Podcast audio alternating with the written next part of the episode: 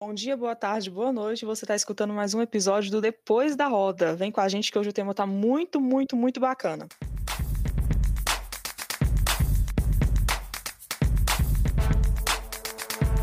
Depois da Roda.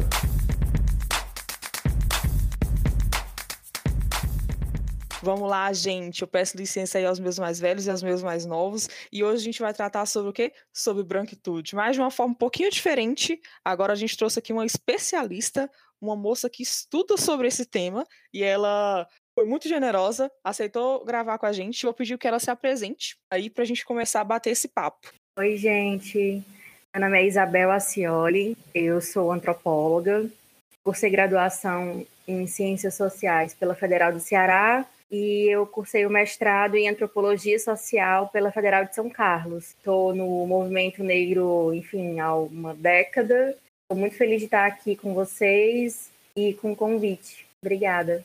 A gente que agradece, a gente que agradece. É... Fala um pouco para a gente sobre o seu objeto de estudo. O que te levou a estudar a branquitude? Como tem sido? Se você se surpreendeu com alguma coisa, para a gente começar aí a, a dar umas explicadas para os nossos ouvintes. Então, é, eu sempre, desde a graduação, eu comecei a ler, enfim, sobre aquelas intelectuais negras em que me inspiravam, como Lélia Gonzalez, Sueli Carneiro, Beatriz Nascimento, e eu comecei a estudar bastante, enfim, tudo sobre a negritude. É, mesmo que o meu tema de pesquisa no começo né, não era ligado a isso, eu estudava porque eu queria compreender melhor, enfim, quem eu era, o meu povo, as coisas que aconteciam conosco. E eu comecei a perceber que a gente falava nos estudos sobre relações raciais, mas quando a gente fala sobre relação, a gente pensa em dois termos ou mais, né? Só que parece que falar sobre raça é falar sobre negro. E a gente não olhava para esses outros, né, é, atores é, sociais que estão envolvidos nessas relações. E aí eu comecei a achar um pouco interessante isso. Tá, então por que a gente não pensa nos brancos, no que os brancos fazem, né? E no começo, eu me lembro que eu recebia algumas críticas, né? Alguns olhares tortos dos meus amigos negros, porque eles diziam assim: fala sério, Isabel, tanto tempo estudando sobre, sobre a gente, agora tu vai estudar sobre eles. E aí agora vai ser isso? Você vai trocar de lado? umas coisas assim bem irônicas, sabe? E não era nada sobre isso, né? É, a gente precisa compreender também esse outro lado da relação. E aí, na mesma época, é, uma professora da Federal do Ceará é, ofertou uma disciplina sobre racismo e branquitude. E eu achei interessante, era uma professora branca, né? A professora Geisa Matos. E eu achei aquilo ali um pouco esquisito. Fiquei curiosa, fui lá fazer a disciplina como ouvinte, né? Eu nem estava matriculada. Eu fui mesmo de curiosa, eu nem era aluna da universidade mais, já estava no mestrado. E foi muito interessante, principalmente compreender as relações dos próprios estudantes brancos e negros da disciplina. Foi muito interessante porque aconteceram alguns conflitos durante a própria disciplina que me fizeram é, ver o quanto esse tipo de pesquisa é importante. E agora, o meu objeto de, de estudo no doutorado é o modo como as pessoas brancas percebem que são brancas, né? Como é que elas chegam a ter esse entendimento de que são brancas? Para gente que é negro, pode parecer estranho, né, falar sobre isso, né, perceber-se branco, é, mas tem pessoas brancas que passam a vida inteira sem nunca pensar sobre a sua própria raça. Então, é muito estranho para eles perceberem que eles não são universais, né? Que eles são, sim, é, têm uma raça. O que eu quero entender é o que é que leva esse processo a acontecer, quais são os comportamentos né, que a própria branquitude tem e vai levar essas pessoas a entenderem que elas é, não são universais e que elas são sim marcadas por uma raça, a raça branca. Show de bola. Super interessante. A gente fala muito em branquitude e eu acho que a gente fala muito por reprodução, né? A gente não entende talvez bem o que seja propriamente dito, qual seja propriamente dito o conceito de. Então, para a gente iniciar, eu queria que você desse aí uma, uma conceituada o que, que viria a ser essa branquitude? Porque eu sei que a gente fala assim, ah, tá ali a branquitude, tá ali estrutural, etc., mas a gente não entende bem. Talvez a gente tenha até esvaziado o real conceito do que seria. Então, você pode explicar para a gente? Eu acompanho o termo branquitude numa ferramenta do Google é, chamada Google Trends. Essa ferramenta do Google, ela mede quanto uma palavra é buscada nas ferramentas de busca. No final de maio, as buscas pela palavra branquitude subiram. E isso tem muito a ver com o momento político, né, social que a gente estava vivendo na época, que foi exatamente na época em que o George Floyd foi assassinado por policiais brancos nos Estados Unidos.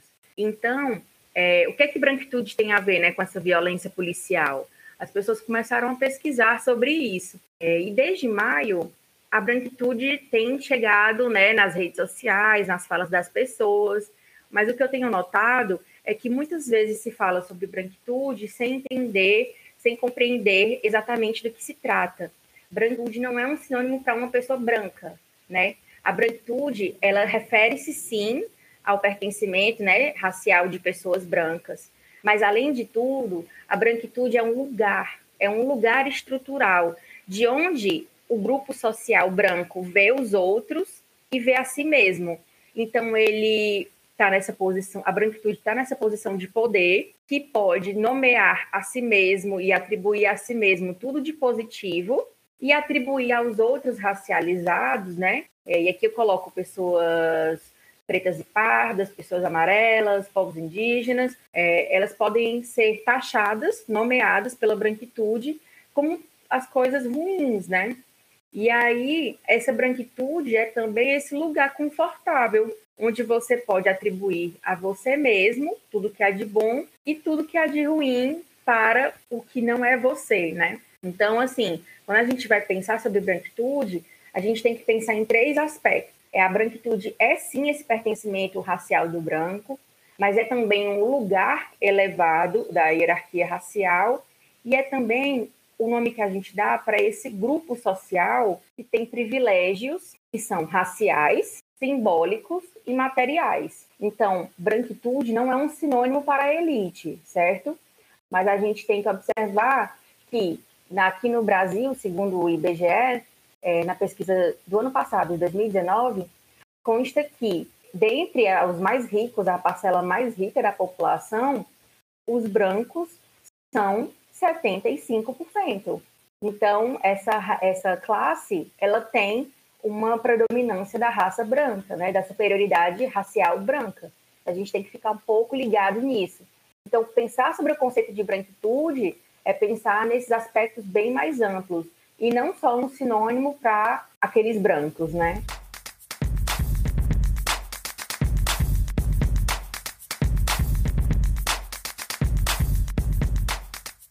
Eu tenho, eu tenho uma dúvida em relação a isso, porque a gente sempre fala assim, o povo branco e as pessoas racializadas. A gente pode colocar, então, dentro desse conceito que você falou, a pessoa branca como também uma pessoa racializada, porque eu entendo que quando a gente não coloca, a gente está colocando o branco, a gente continua colocando a pessoa branca naquele patamar inalcançável, saca? Tem algumas pessoas, inclusive dentro da academia, que gostam de colocar assim, brancos e não brancos. Né, usar o termo não brancos, e eu não gosto desse termo. Por quê? Porque quando a gente fala não branco, a gente coloca o branco no centro, no topo, né? E, tu, e tudo que é o resto, né, entre aspas aqui, tudo que não é branco, fica ali à margem. Então eu não gosto disso. É, o meu trabalho é para que as pessoas brancas se racializem. Então eu gosto de marcar é, essa, essa raça. Né? Eu prefiro marcar. Não dá ainda para a gente colocar o branco como racializado. Infelizmente não dá. Mas a gente, eu, eu digo a gente porque sou eu e outros pesquisadores sobre branquitude pensam e que trabalham mesmo politicamente falando, né, de modo militante, para que as pessoas brancas percebam que elas também são raça. Então veja só, é uma coisa em transformação, em disputa, né? Eu prefiro dizer todos os atores sociais que estão ali então, se eu vou falar sobre brancos e outros povos racializados, eu prefiro dizer brancos, negros e amarelos, por exemplo. Dentro desse aspecto branquitude, a gente tem algumas subcategorias, né, ou algumas subcaracterísticas, por assim dizer. ou as, as próprias características da branquitude. E é uma que a gente também tem falado muito. E ficou muito em voga agora isso, porque as pessoas elas reproduzem muito e talvez elas não entendem, que é o privilégio branco. Eu particularmente, eu falo que o privilégio branco ele está associado intimamente com o vício de protagonismo branco. Mas como a gente está aqui falando sobre conceitos, etc., mais tarde a gente discorre um pouco sobre isso, eu queria que você falasse para a gente sobre o que, o que viria a ser esse privilégio branco, principalmente dentro da sociedade brasileira. Aqui na sociedade brasileira, a gente tem é, muitas pessoas, principalmente que eu encontro assim nas minhas aulas, né? Pessoas brancas que se incomodam muito com essa ideia de privilégio branco. A ideia de privilégio branco, quando eu falei ali do conceito de branquitude, ela está intimamente ligada com o conceito de branquitude. Quem é a branquitude? É aquele grupo social que tem privilégio racial, é, material, simbólico. E aí, quando você fala isso, por exemplo, para uma pessoa branca que é, que é de periferia, ela surta, assim, ela fica muito chateada, ela fica com raiva. Que você disse que eu tenho privilégio, eu nasci na favela. Mas mesmo nesses contextos mais é, mais difíceis, é, o privilégio branco ainda opera. Vai comparar a vida de um jovem branco com de um jovem negro que moram na mesma favela. Quantas vezes eles são abordados pela polícia e o modo como essas abordagens acontecem. Além disso, eu estava lembrando, eu sempre dou esse exemplo de uma pesquisadora é, o nome dela é Lia Weiner Schuckman, ela é branca, ela é uma pesquisadora da, da área de branquitude e ela conta que ela estava fazendo uma pesquisa sobre isso. Eu acho que resultou naquele livro dela recém-lançado, Entre o Encardido, o Branco e o Branquíssimo. E ela fez a pesquisa em São Paulo e ela estava conversando com pessoas brancas de vários lugares, né, sociais. E ela foi conversar com um mendigo branco, né, uma pessoa em situação de rua. E aí ela foi conversar com ele e perguntou qual era a diferença entre ele e os mendigos negros, enfim, que estavam ali com ele no cotidiano dele. E o mendigo branco falou que a diferença era que ele conseguia entrar no shopping para usar o banheiro. Então, a branquitude, ela tem privilégio até mesmo em contextos em que a miséria, a falta de oportunidade é bem severa. Então, a gente tem que pensar que esse privilégio ele é também contextualizado. Há um contexto para isso. E naquele contexto, né, das pessoas em situação de rua, naquele contexto, entrar no shopping para usar o banheiro, um banheiro digno e não ter que ir na rua, é um privilégio. Então, olha só, né, como isso é importante. Então, toda vez que a gente fala sobre privilégio, a gente não está falando de algo que a pessoa recebe, né, um cartão de crédito que ela recebe ao nascer, mas é sim uma espécie de passe livre para entrar nos lugares, para falar, né, para se posicionar. Outras pessoas não recebem ao nascer, pelo contrário, recebem um descrédito. Então a gente tem que tomar cuidado quando a gente fala sobre privilégio e também dentro do próprio movimento negro, dentre a gente, né? Porque às vezes eu vejo algumas pessoas do próprio movimento negro falando assim: "Ah, Isabel, é porque você tem o privilégio de não morar na periferia", por exemplo. E aí, gente, será que é um privilégio que uma mulher negra tenha uma moradia digna?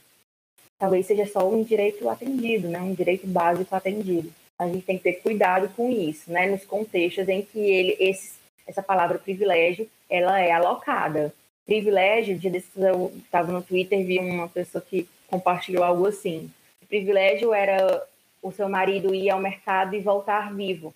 Isso, para o contexto dos brancos, né, da branquitude, pode não ser um privilégio, mas para nós, pessoas negras, infelizmente, quando acontece, a gente fica feliz, né? Porque não há lugar seguro, enfim.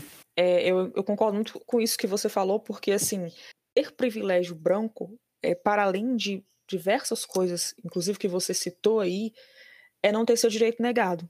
Então, o direito de ir e vir, independente se você está aí num terno de milhares de reais ou se você é uma pessoa em situação de rua, obviamente sempre fazendo contextualizações pertinentes, é o direito de você ir e vir, por exemplo, é o direito à saúde, é, privilégio branco, por exemplo, é você não sofrer uma violência obstétrica.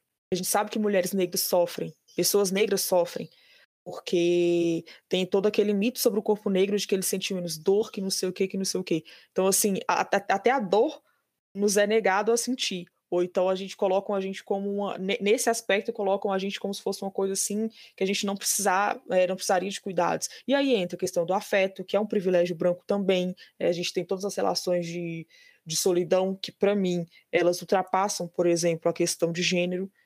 Elas não são, entre aspas, é, exclusivas da mulher negra, mas eu, eu, entendo que seja dentro das devidas proporções, obviamente, do povo negro, entendeu? Então, para mim, privilégio branco, em suma, é isso: é você ter seus direitos respeitados, é a garantia dos seus direitos, né? Porque a gente sabe que, por mais que falem que nós somos todos iguais perante a lei, etc., nós não somos tratados todos iguais, né? E privilégio branco, para mim, é uma tela de proteção, é uma tela de proteção que a pessoa tem na pele aquela tela de proteção ali vai trazer garantias para elas inenarráveis, que eu, enquanto mulher negra, não vou saber jamais o, o que seria isso, porque eu não tenho essa tela.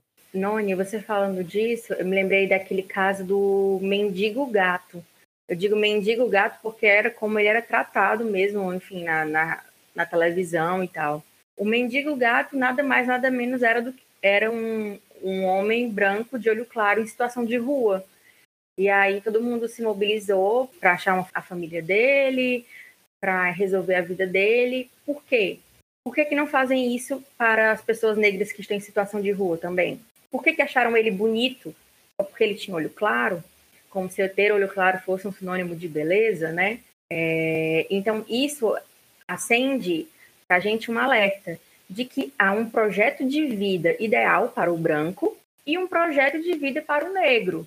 Então, quando um branco está numa situação assim subalterna, de miséria, é, o, o, projeto de vida dele deu errado. E vai aparecer um branco para tirar ele de lá, para ajudar ele. Quando um negro ascende socialmente, né, quando ele consegue reconhecimento na área de trabalho dele, o projeto de vida dele também deu errado. Né? O projeto que a sociedade racista tem para a vida dele. Qual é o projeto é, de vida que nós temos perante essa sociedade racista em que nós vivemos? É o projeto de morte, na verdade, é a necropolítica. É um extermínio do povo negro, ou pela, pela, pela polícia, enfim, pela justiça, é uma instituição racista, ou até mesmo pelo apagamento da nossa memória, da nossa, da nossa história.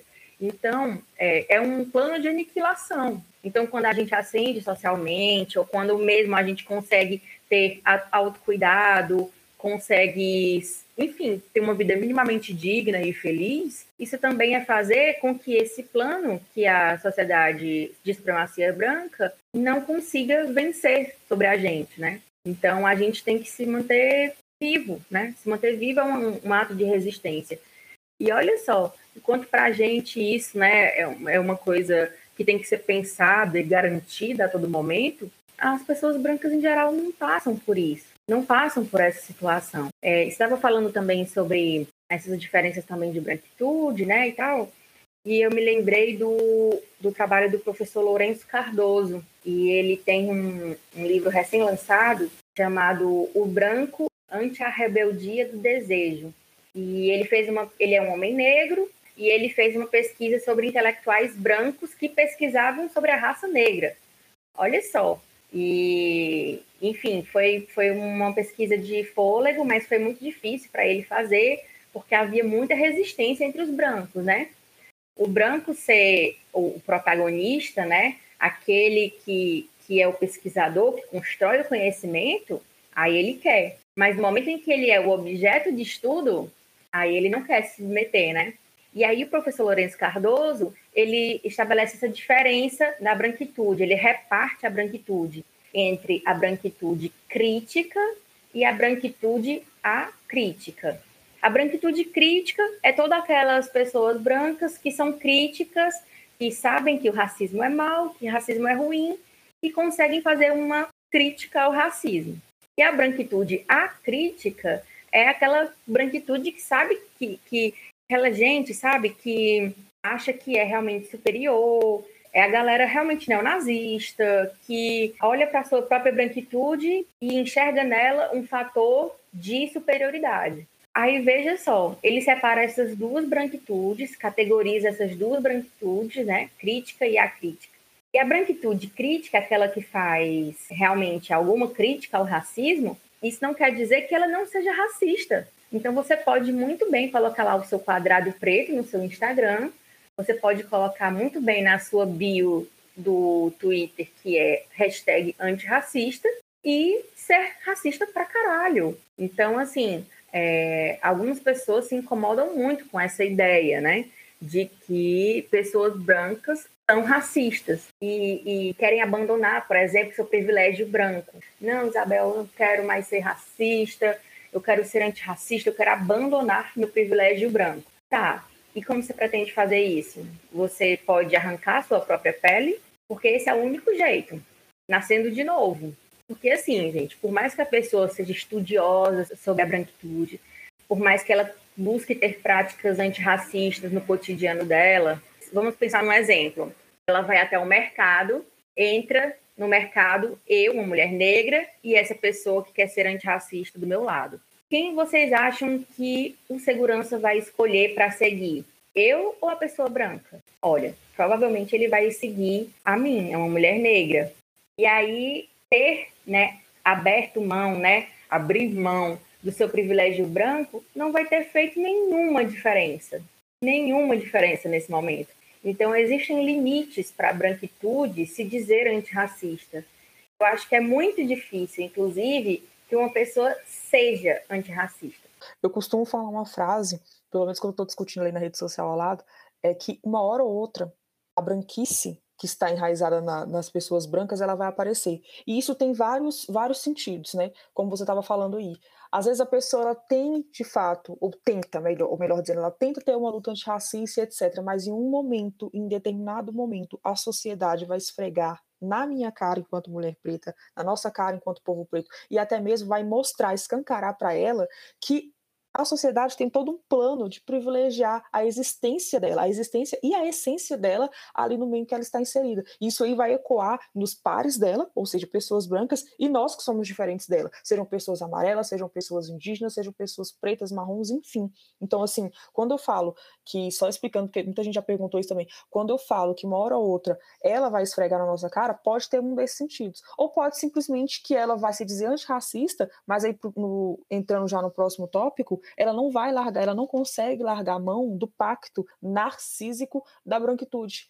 Isso é uma forma de esfregar a branquice que está enraizada nela. E aí, o que que deveria ser esse tal pacto, que foi Cida Bento, salvo engano, que falou, é, que fala mais sobre isso, é, fala melhor sobre isso, na verdade, né? É, o que, que viria, ser, viria a ser esse pacto narcísico da, da branquitude. E é uma coisa, a, a Isabel vai, vai explicar melhor, é uma coisa que ela não é um contrato, gente. Ela não é assim, é, nasci agora assinei um contrato e eu faço parte do pacto. Não, é estrutural, é social. Você já nasce com esse pacto aí na sua vida. E uma hora ou outra você vai, você vai dar é, tender mais para o lado dos seus pares. É por isso que eu, por exemplo, não acredito numa 100% uma pessoa branca antirracista, porque esse pacto que está nela, essa branquice que está nela, que ela sempre esfrega na cara das pessoas, com, com, é, conscientemente ou não, ele vai aparecer. Exatamente, Noni. Porque, veja só, quando a Cida Bento criou né, esse conceito de pacto narcísico da branquitude, o que é que ela estava querendo comunicar para a gente? Ela estava querendo usar a figura do Narciso, o Narciso é aquela figura mítica do caçador, né? E é, era muito bonito. Daí ele encontra, ele está passeando lá pelo bosque, vê um lago, olha para esse lago, vê a sua própria imagem refletida e fica apaixonado por si mesmo.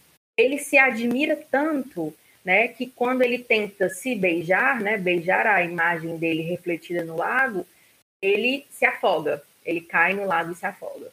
Então, ela pega essa ideia do narciso, do narciso, perdão, e usa ela para falar sobre o modo como a branquitude costuma se favorecer, se premiar, se proteger na academia, se citar, né, convidar uns aos outros para é pesquisar junto, escrever junto, contribuir. O seu amigo branco passe no, no mestrado, no doutorado, para que ele passe no concurso.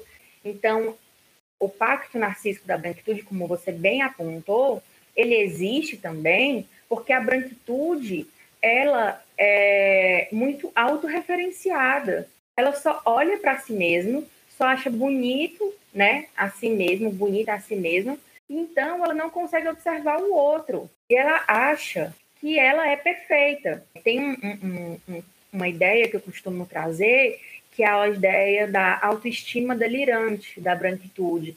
Quem já foi meu aluno já me ouviu falar disso. É aquela autoestima que é construída em bases falsas. Aquelas pessoas brancas que conseguiram o que conseguiram na vida porque se favoreceram do privilégio branco, desse pacto narcísico que o favorece, e aí quando está lá no topo, começa a se achar a coisa mais linda, mais perfeita, mais inteligente do mundo. Então é uma autoestima delirante que não corresponde à realidade. Você não é brilhante, você só tem privilégio branco. Então as pessoas precisam compreender isso, né? O pacto narcísico da branquitude, como você bem apontou também, ele não é um contrato assinado. Ele está baseado nessa ideia e ele está baseado também na dicotomia de branco bom, negro mal, branco bonito, negro feio, então, para ele se manter no topo, a gente, né, pessoas negras, né, e todas as outras os outros povos, né, povos amarelos, povos indígenas, enfim, é, tem que estar embaixo. E aí, quando a gente resolve se favorecer também, né, ou mesmo quando a gente resolve, por exemplo, só se relacionar com pessoas negras, é, a branquitude fica louca. Porque como assim você não está vendo que eu sou perfeito? Como assim você também não me admira? olha como eu sou bonito, inteligente e maravilhoso. E quando a gente não está é, dando esse biscoitinho para branquitude, eles ficam mal, né? Eles ficam mal. Tem um conceito também chamado de medo branco. O que é que é o medo branco? O medo branco é quando as pessoas brancas, é, a branquitude, na verdade, né, é retirada do topo por um outro grupo racializado. Exemplo, quando, por exemplo, nós mulheres negras deixamos de alisar o nosso cabelo e a gente não tem mais como padrão de referência de beleza o cabelo liso, que é muitas vezes muito mais ligado às pessoas brancas. E aí você diz: não, é, eu acho bonito o cabelo cacheado ou crespo volumoso e eu quero meu cabelo assim agora, e os meus referenciais são outros. E aí o medo branco se expressa, por exemplo, quando vem aquela mulher branca de cabelo liso e diz: ah, eu fui no mercado e não tinha mais shampoo para mim, só tinha shampoo para cabelo crespo. Aí, inventa, né? Aquelas, aqueles delírios de racismo reverso, enfim. É muito louco isso, né? Porque as pessoas acabam assim demonstrando nesses discursos, nessas características, né, nos modos de comportamento, como também a branquitude vai é, emergindo, né? Ela pode até tentar fingir que ela é uma aliada, fingir que ela está ali sendo bem antirracista, mas nessas falas, nesses comportamentos, como você disse, a branquice vai aparecendo. Gente, aulas e aulas dessa mulher, Jesus.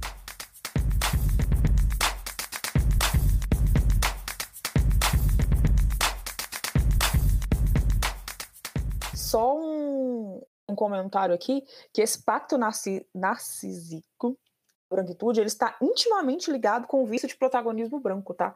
Então, assim, como a, a Isabela bem falou, aquela coisa, ai, eu sou antirracista, mas eu achei um absurdo não ter uma sessão para o meu cabelo liso, e agora a sessão, ou então a sessão é, diminuiu o tanto de, de produtos capilares para o meu cabelo liso e agora aumentou para cabelos cacheados, crespos, etc. Então, assim, a pessoa, ela se diz antirracista só até o momento em que possivelmente algo que nós façamos, né, os ditos racializados, que a gente já trocou nesse assunto mais no início do programa, só quando a gente ameaça esse tal vício, de, esse protagonismo que eu chamo de vício mesmo, porque essas pessoas são viciadas, branco delas. Então assim, a gente é bom só até a hora que a gente está ali servindo de Tolkien, porque é isso que a branquitude faz muito com a gente. Usam a nós como Tolkien, para ela aumentar o ego dela e para se parecer bem diante da sociedade, levando ali essa marca de antirracista que a gente sabe que não dura muito, porque a, so a própria sociedade dá estruturas para que não dure.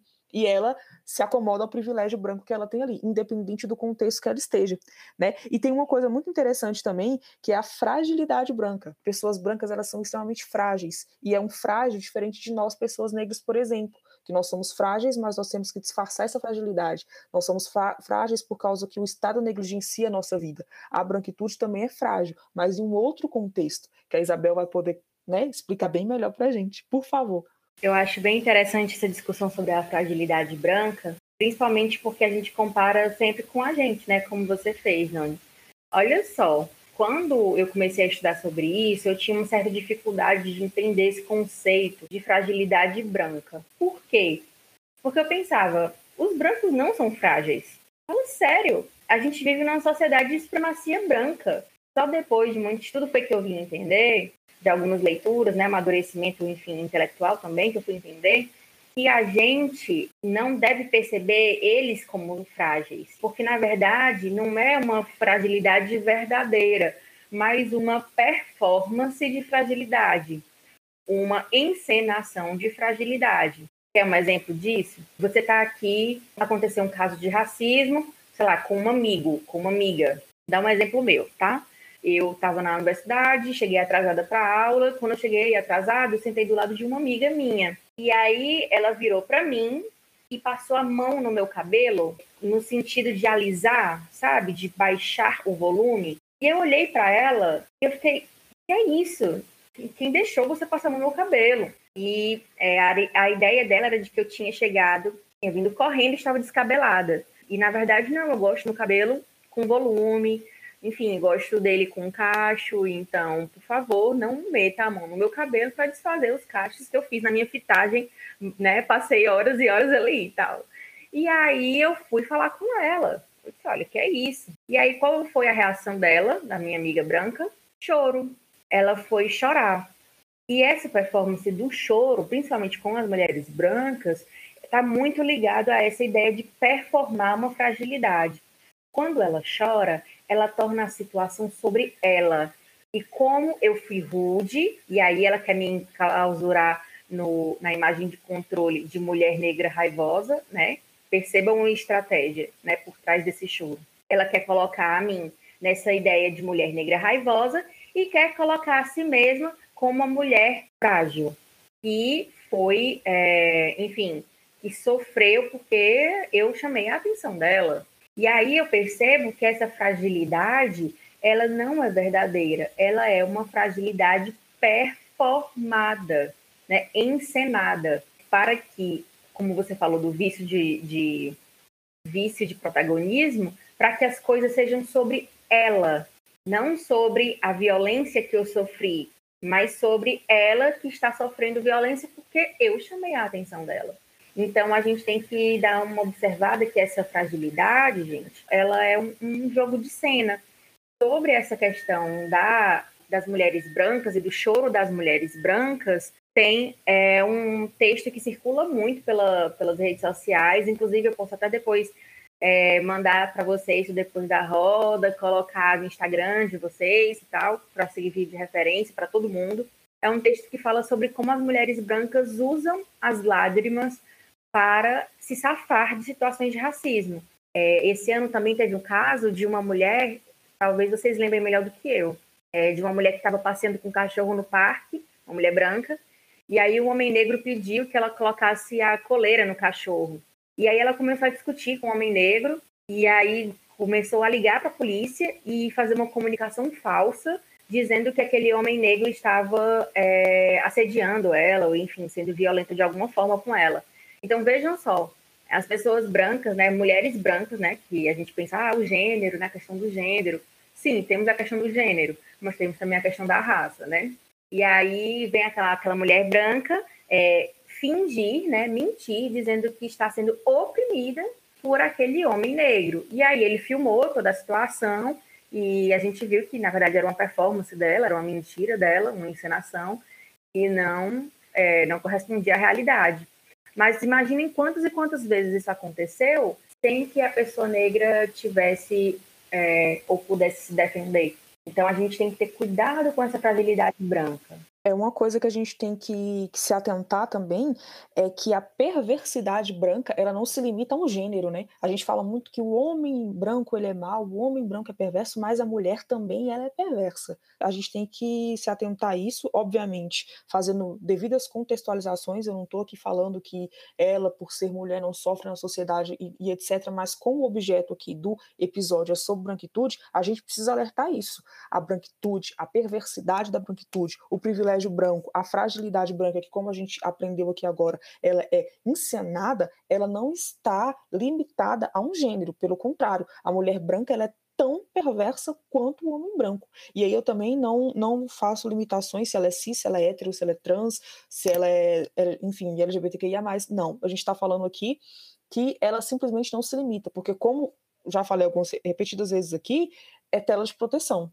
Ninguém quer abrir mão dessa tela de proteção, vulgo o privilégio branco. E aí, se a gente for parar para pensar, esse é um dos motivos que é importante as pessoas negras também estudarem sobre branquitude, porque a gente precisa se respaldar e em forma de defesa.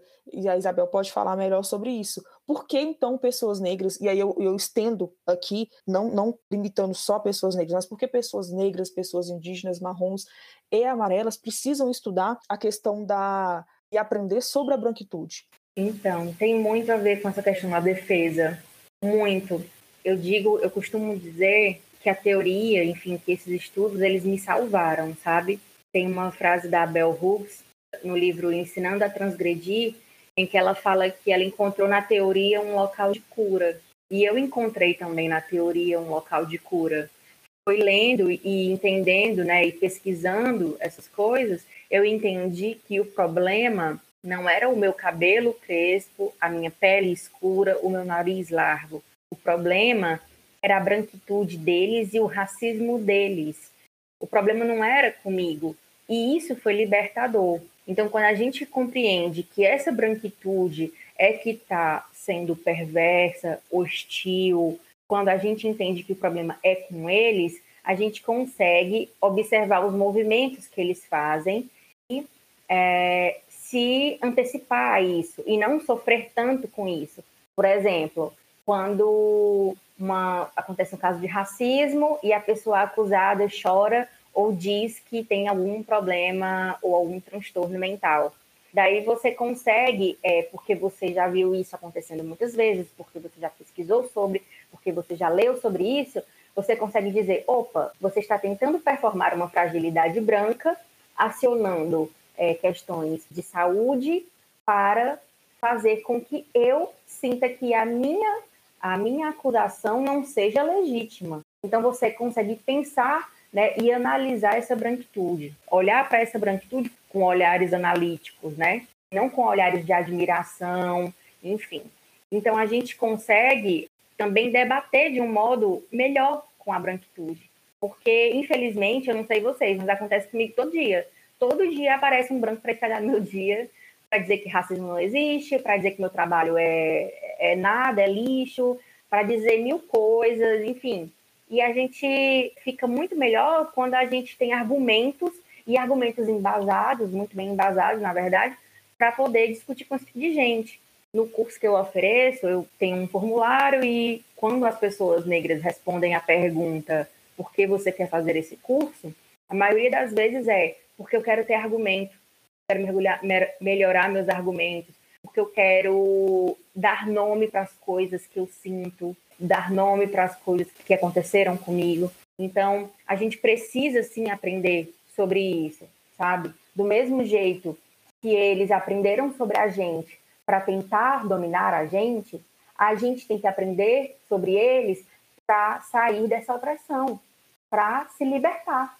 Concordo. Eu só acrescentaria que ao passo que a gente estuda a branquitude com forma estratégica, porque foi isso que eles fizeram com os outros povos, até para dominação, para apropriação, para aniquilação ou tentativa de aniquilar, é, a gente também precisa estudar quem nós somos, né?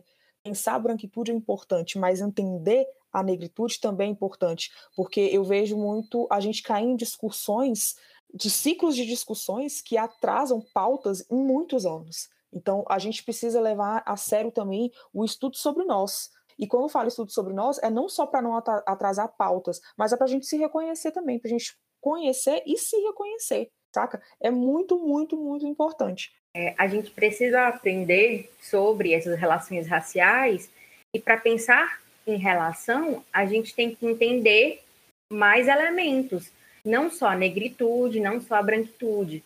Por exemplo, eu tenho que entender um pouco também sobre o que acontece com os povos indígenas, povos amarelos.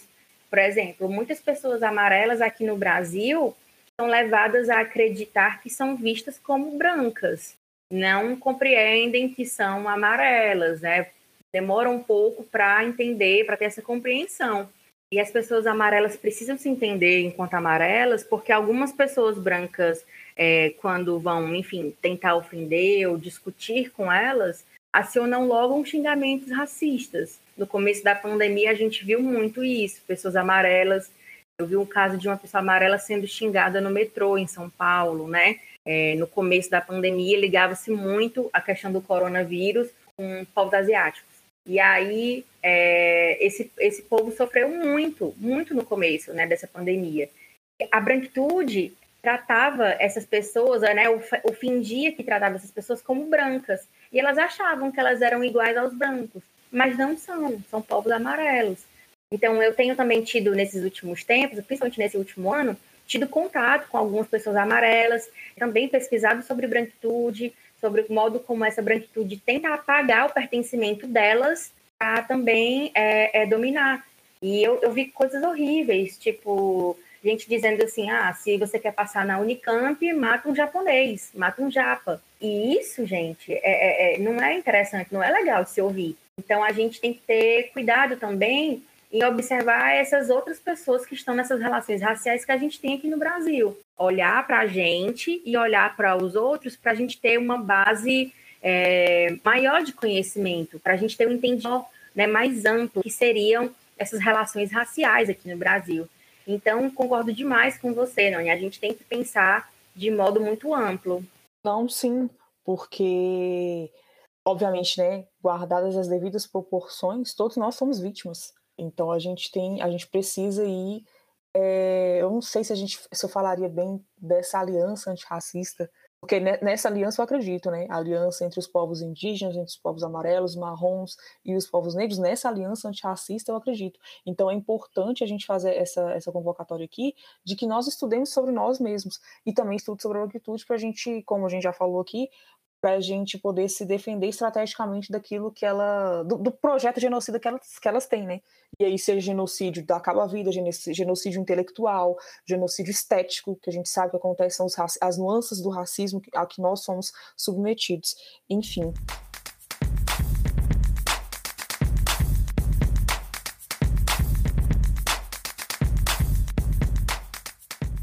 Espero aí que vocês tenham gostado desse bate-papo nossa nosso, essa análise, né? Não tão debochada quanto as categorias de brancos que a gente está acostumado a fazer, mas uma coisa mais especialista. Nós estamos chiques aqui, por isso é, trouxemos Isabel. Mas calma, fiquem sabendo que esse programa terá uma parte 2. Né? Em breve ela irá ao. Eu vou me despedir daqui da, da Isabel. Vou pedir antes que ela deixe as redes sociais dela, fale um pouco sobre o curso e aí, vou me despedir e peço que vocês fiquem de olho que vai ter uma parte 2, e a parte 2 também está muito, muito, muito interessante, didática, e eu tenho certeza que vocês vão gostar. Isabel, deixa seus contatos pra gente, por favor. Ai, gente, foi um prazer participar. Eu agradeço muito, gostei muito de conversar com vocês. É, no Twitter e no Instagram eu tô como afroantropóloga.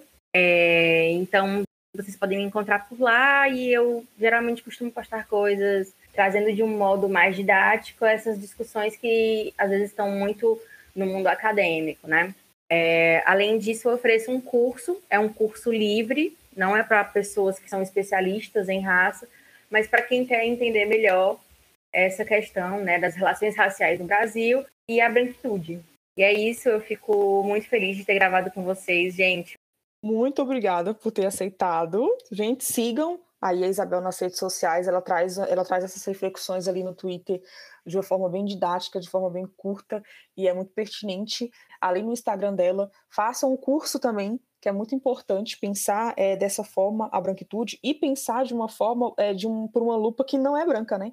Acho que o mais massa desse curso, tem o da Pretitudes também, desses dois cursos que eu conheço, é que a gente começa a pensar a branquitude sobre uma lupa que é totalmente diferente da delas. Então, por um olhar negro, é muito importante. Mas é isso. Não deixe de nos acompanhar nas redes sociais também. Caso você tenha sugestão, crítica, presentes para nos enviar, sugestão de parceria, etc., entre em contato com a gente pelo e-mail contato ponto depois da roda arroba gmail.com e as nossas redes sociais do Twitter é arroba depois underline da underline roda e no Instagram é arroba depois da roda. Espero que vocês tenham gostado, espero que vocês continuem acompanhando, opa, sigam Isabel e até um próximo episódio. Gente, beijo, bebam água. Tchau, tchau.